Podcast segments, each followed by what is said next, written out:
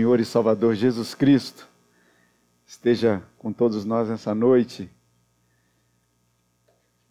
E eu convido a igreja a abrir a palavra do Senhor no livro do profeta Daniel, capítulo 2.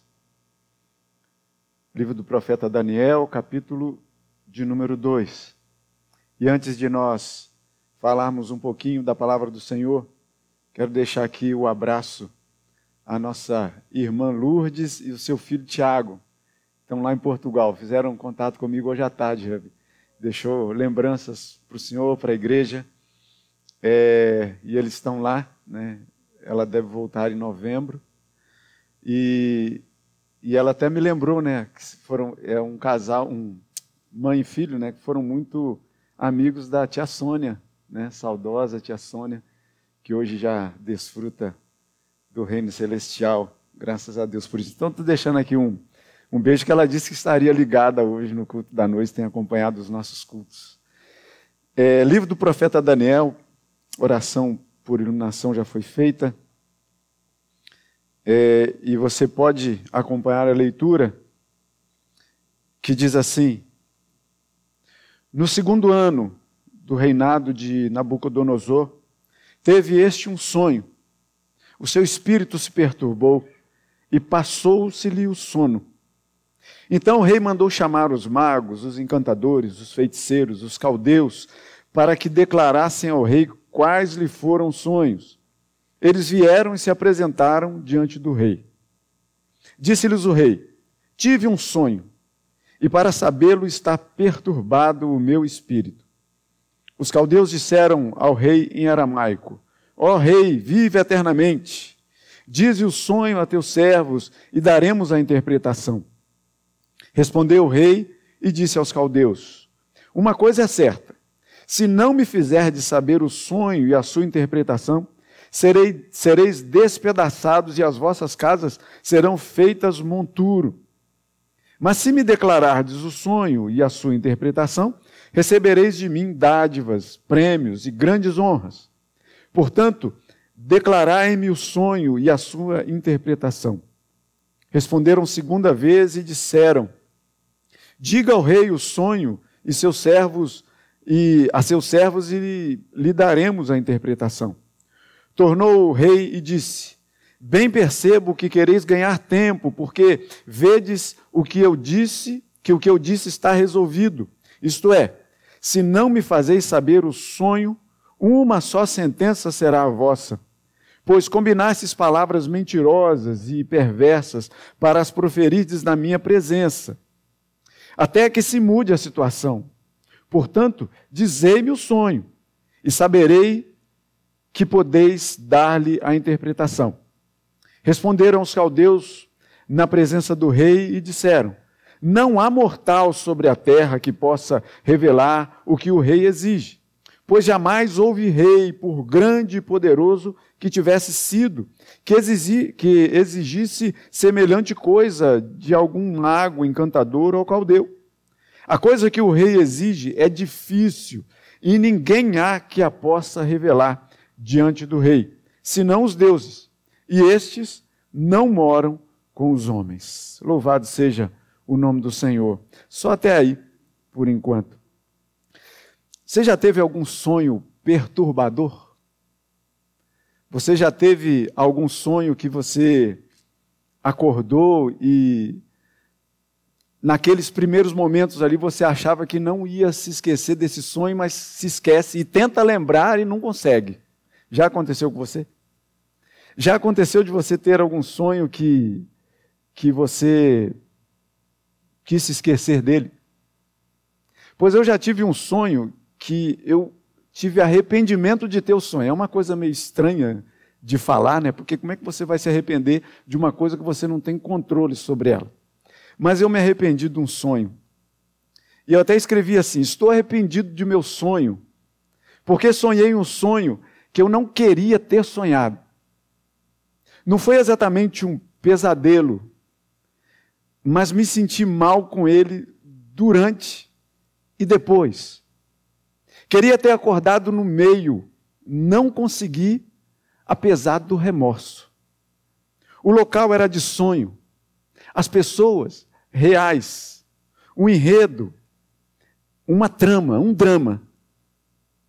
Eu sabia que era um sonho, mas não conseguia fazer as coisas do meu jeito, era estranho.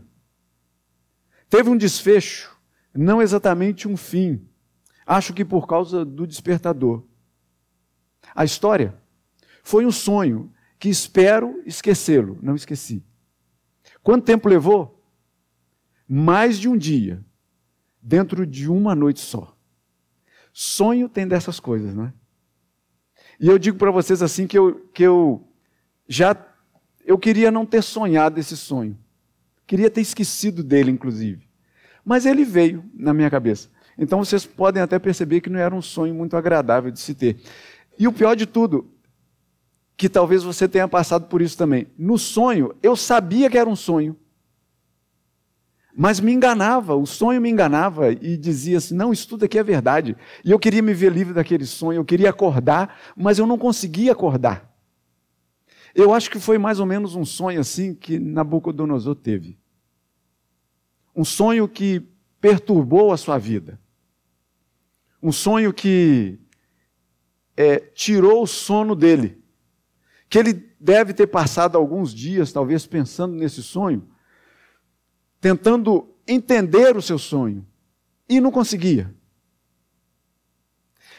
Então ele teve uma ideia, algumas ideias brilhantes que reis tiranos têm. E quando eu digo reis tiranos, a gente pode ter pessoas que vivem entre nós, talvez que você serve a essas pessoas, que talvez sejam tiranas também, que fazem pedidos os mais escabrosos que vocês podem imaginar. Pedidos loucos. Eu tive um chefe uma vez que ele tinha um tal do e se. Tudo para ele era e se. Você recebia uma, uma, uma tarefa e cumpria a tarefa, trazia o resultado, e ele perguntava assim: e se tivesse acontecido de forma diferente? Como é que você faria? Você, ah, talvez eu faria dessa e dessa forma. E se. E, e não acabava esse si, era todo dia. Era um, um si perturbador para a nossa vida. Então a gente pode encontrar pessoas loucas nesse mundo, que talvez tenham passado tarefas para vocês difíceis de serem cumpridas.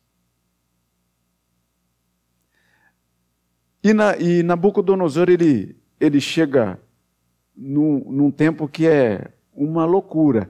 E do versículo 1 ao versículo de número 9, você percebeu que é, foi uma loucura o que Nabucodonosor queria. Ele teve esse sonho perturbador e chama lá os seus encantadores, magos, feiticeiros de tudo quanto é lugar, e esses tal dos caldeus aqui, que são povos dominadores também, que estavam sob o domínio dele. E, e ele então chega e diz, passa para eles a seguinte tarefa: olha só, vocês me dê a interpretação do meu sonho. Melhor dizendo, você me diz, vocês têm que me dizer o sonho que eu tive e a interpretação desse sonho. E aí, toda aquela galera que estava ali diante do rei falou assim: não, conta o sonho para a gente, que a gente pode jogar ali nos 50%. Sabem, aqueles 50%? que você fala assim: não, vai acontecer isso, o seu sonho é isso. Se não acontecer, você está lascado. Mas se acontecer, você jogou com 50%, você se deu bem. Irmãos, sonhos eles são tão, é, é, às vezes, perturbadores, que existem pessoas que são aficionadas nesse negócio de sonho. Eu não sei se você sabe que existe um tal do livro dos sonhos, de interpretações de sonhos, e que as pessoas colocam a sua vida naquele manual. Como se é, aquilo ali fosse a solução dos seus problemas. Olhar aquilo ali. É mais ou menos ali, rivaliza um pouco com o horóscopo. Aqueles que não saem de casa sem consultar o horóscopo. Loucura, loucura. Mas enfim, o rei então tem, dá essa tarefa, o povo fala que é difícil, aqueles encantadores ali, falam que é difícil demais, e ele fala assim: vocês estão querendo ganhar tempo. Se vocês não me disserem o sonho que eu tive, olha que loucura. Se vocês não disserem o sonho que eu tive e a sua interpretação, eu vou matar vocês e a casa de vocês vai ser destruída. E eles então vão e, e dizem para ele: Olha, rei, não existiu outro rei na face da terra que tenha um pedido tão exigente quanto o seu. Porque é difícil demais, ninguém pode, nenhum mortal é capaz de interpretar esse sonho. E eles disseram e completaram, e a gente parou por aqui dizendo assim: só os deuses, mas os deuses não moram com os homens. Foi aí que a gente parou a leitura. E aí a gente vai ficar aqui no versículo de número 10 e no versículo de número 11. Porque onde é que entra Daniel nessa história? Daniel, ele não estava, não foi chamado para participar desse lance da interpretação que o rei tinha pedido. Apesar dele ter sido escolhido, ele era escravo, mas foi um dos escolhidos para para servir ao rei. E aí Daniel ele está lá e quando o tal do Arioque, que é o chefe da guarda que vai, depois que o rei acaba por decidir que aqueles encantadores, os feiticeiros, os magos não dariam interpretação, ele manda então matar todo mundo. Todos esses, e Daniel estaria no meio disso.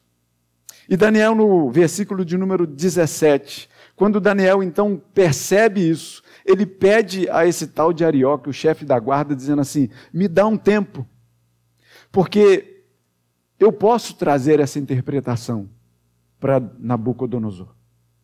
E ele vai para casa então, junta com seus três amigos, Ananias, Misael e Azarias, os seus companheiros, e oram ao Deus do céu, para que o Deus desse a eles a interpretação. E o rei dá, e Deus dá a interpretação para Daniel, e Daniel vai à presença do rei. Enfim, a gente não vai entrar em detalhes com relação ao sonho que o rei teve, mas no que leva a isso.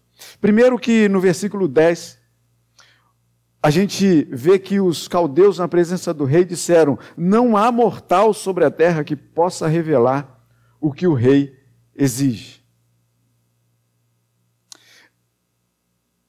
Olhem a maneira como os servos, então, dirigem-se ao rei no versículo 4. Ó rei, vive eternamente. Era uma saudação que as pessoas chegavam diante do rei, apesar de a gente saber que os reis morriam. E que Nabucodonosor morreria um dia.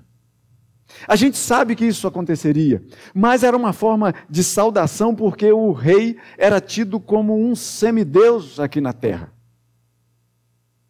E aí a gente tem esse povo chegando dizendo: Ó oh, rei, vive eternamente. O sonho que o rei teve e que nós não abordaremos falará justamente que o rei tem um fim na sua vida e na sua história. E com Nabucodonosor não seria diferente. Quando a gente olha aqueles homens dizendo: Olha, não há mortal sobre a terra que possa revelar isso, a gente tem um exemplo, o maior exemplo da nossa vida, que é Jesus Cristo que foi visto como um mortal que pisou nessa terra. E aí você pensa assim, mas a palavra diz que ele é o rei imortal. Mas vejam comigo, Jesus Cristo, ele é visto e tido como mortal, tanto é que viram ele na cruz pregado e morto. E quem morre é mortal. Quando a gente vê que Jesus que pisou nessa terra, ele não revelou e não revelaria e, e tão somente um mero sonho. Um sonho com esse pedido descabido do rei. Mas Jesus revelou muito mais para a gente. Ele revelou o reino de Deus e a sua justiça. E tudo o que nós teríamos como decorrência dessa esperança que temos, não no mero sonho que nos tira o sono. Mas a esperança que nós temos em Cristo Jesus é a mais reveladora possível, vinda de Jesus Cristo, que veio inaugurar o reino de Deus nessa terra. Mas não só isso, mas que veio mostrar para a gente que muito da esperança que os antigos tinham, talvez um sonho que os antigos tinham, se tornou realidade em Jesus Cristo, nosso Senhor. Porque ele revela, no sentido de tirar o véu, o reino que nós estamos aguardando. Ele revelou a certeza da vida eterna que nós temos nele, no seu próprio nome. O apóstolo Paulo, na primeira carta que ele escreve aos Coríntios, e falamos dela aqui hoje na escola dominical, diz que é necessário que esse corpo corruptível se revista de incorruptibilidade e que o corpo mortal se revista da imortalidade. E quando este corpo corruptível se revestir de incorruptibilidade e o que é mortal se, vestir, se revestir de imortalidade, então se cumprirá a palavra que está escrita: tragada foi a morte pela vitória. Apesar de Jesus Cristo ter experimentado a morte na cruz do Calvário, ele nos dá vida e nos dá vida em abundância. E aí você pode pensar assim, mas o que isso tem a ver com esse sonho e com essa estrutura toda que o livro de Daniel ele vai nos mostrar? Porque qual foi a exigência que o rei Nabucodonosor deu para aqueles homens, para os encantadores? Deu que desse a interpretação de uma coisa que era impossível, que não havia mortal, um pedido descabido. Tanto que disseram: jamais houve rei que pedisse tal coisa. Mas o fato é que pediu. Desespero para os adivinhadores, para os caldeus, para os feiticeiros, aqueles que eram chamados ali. Mas vejam bem, irmãos, vocês já ouviram falar na graça comum e na graça especial de Deus?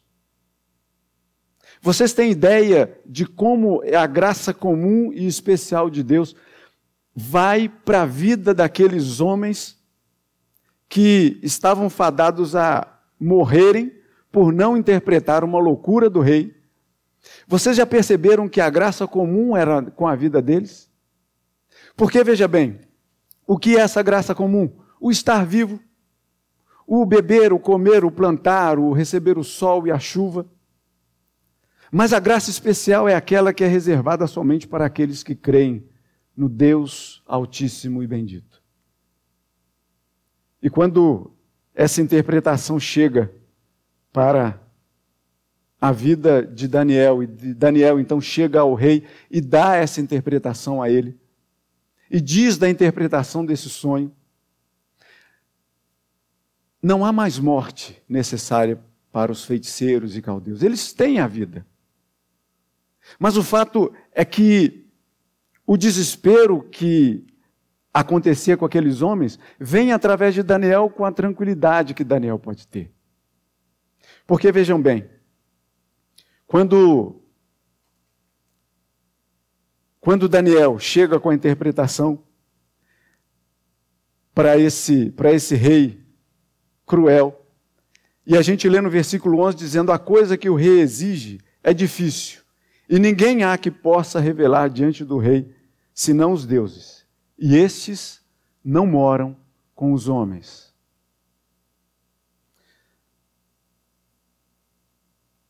O Deus de Daniel é o Deus conosco. Aquele que, que aqueles homens, magos, intérpretes, que foram chamados à presença do rei. Eles estavam totalmente distantes desses deuses que eles tinham, mas que morava longe deles. Porque ele mesmo, eles mesmos disseram: senão os deuses e esses não moram com os homens. E eu quero dizer para vocês, meus irmãos, que há um Deus, que houve um Deus, e que sempre haverá um Deus que mora conosco. Porque se nós deixássemos somente essa interpretação que, que aqueles magos dão, dizendo que os deuses esses não moram com os homens, o que dizer quando a gente vai ao Evangelho de Mateus, no capítulo 1? Quando o anjo chega para Maria e diz que ela se encontraria grávida, e que chega a José, que está confuso naquela, naquela situação de ter a sua esposa grávida sem antes ter morado com ela. O anjo diz para José que aquele menino, que ele deveria receber Maria, que aquele menino que iria nascer, Tudo isso aconteceu para que se cumprisse o que fora dito por intermédio do profeta.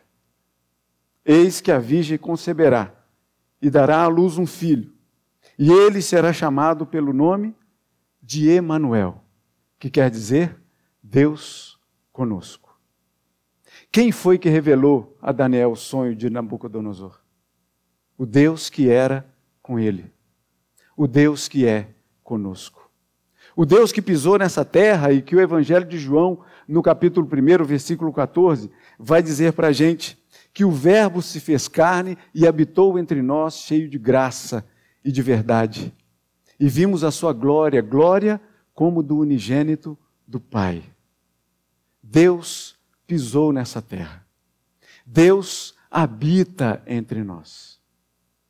Deus não é um Deus que é simplesmente que mora longe, como eu disse aqui, se eu não me engano, na semana passada, ou, ou na outra semana, que muitas vezes a gente está falando para as crianças e dizendo, explicando para as crianças o Deus e dizendo que Deus mora lá no céu como uma coisa distante. Deus habita conosco. Deus, o Deus de Daniel, é Deus conosco. Temos reis falsos por essa terra toda. Temos reis tiranos que pedem coisas absurdas, mas temos o rei que não nos pede mais do que possamos suportar. Porque, como o apóstolo Paulo mesmo diz, junto com a aprovação, ele nos provê livramento. Porque ele habita com a gente, ele sabe das nossas limitações, ele sabe das nossas fraquezas. Então, por mais que o sonho daquele rei fosse uma coisa totalmente descabida, aquele pedido fosse um pedido totalmente estranho, mas o Deus de Daniel, que é o Deus conosco, ele provê livramento para a nossa vida. O Deus de Daniel não é um Deus que está longe, escondido, mas ele está junto com a gente. O apóstolo Paulo, dizendo, escrevendo na sua primeira carta a Timóteo, diz assim ao Rei eterno, imortal, invisível, Deus único, honra e glória pelos séculos dos séculos. E na sua segunda carta vai dizer: E manifestada agora pelo aparecimento de nosso Senhor e Salvador Jesus Cristo, o qual não só destruiu a morte, como trouxe à luz a vida, imortalidade mediante o evangelho de Cristo Jesus. Cristo Jesus ele habitou entre nós. Ele morou entre nós, ele caminhou no meio de nós. E quando a gente pensa que aqueles deuses que moravam distante daqueles caldeus, a gente tem Cristo Jesus que mora perto da gente. Mas a verdade não somente perto da gente, ele mora dentro de nós. Porque somos templo do Espírito Santo de Deus aquilo que aqueles homens esperavam de, de Daniel. Lucas, o evangelista, vai dizer no seu capítulo, no capítulo 17, versículo 20, porque o reino de Deus está dentro de vós. E Paulo, escrevendo aos Coríntios, vai dizer que o nosso corpo é templo, é santuário do Espírito Santo de Deus. Quando nós estamos diante de dificuldades que muitas vezes nos afligem, quando estamos diante de situações que muitas vezes nos deixam perturbados, quando chegam situações diante da nossa vida que muitas vezes pensamos estar totalmente sem controle, nós devemos saber que há um Deus que mora conosco. Há um Deus que habita dentro de nós. Um Deus que pisou nessa terra. Um Deus que nunca está longe um Deus que cuida da nossa vida o tempo todo, um Deus que habita neste lugar. Um Deus que você pode perceber aí que de repente pode não haver espaço entre você e quem está do seu lado, mas tenha certeza absoluta que Ele está dentro da sua vida, cuidando de você, cuidando da sua semana, cuidando dos seus negócios, cuidando do todo, de qualquer dos seus desesperos de vida. Que Ele assim nos abençoe para a honra e glória do seu nome. E o que eu gostaria de deixar para finalizar é o que diz no capítulo 21 de Apocalipse. Eu quero que você acompanhe a leitura comigo. Justamente daquilo que nós entendemos e sonhamos com a vida eterna. Capítulo 21 de Apocalipse, quando diz assim: Vi novo céu e nova terra. Pois o primeiro céu e a primeira terra passaram, e o mar já não existe. Vi também a cidade santa, a nova Jerusalém, que descia do céu da parte de Deus, ataviada como noiva, adornada para o seu esposo. Então ouvi grande voz, vinda do trono, dizendo: Eis o tabernáculo de Deus com os homens. Deus habitará com eles. Eles serão povos de Deus, e Deus mesmo estará com eles. Que Deus assim nos abençoe para a sua honra e para a sua glória. Amém.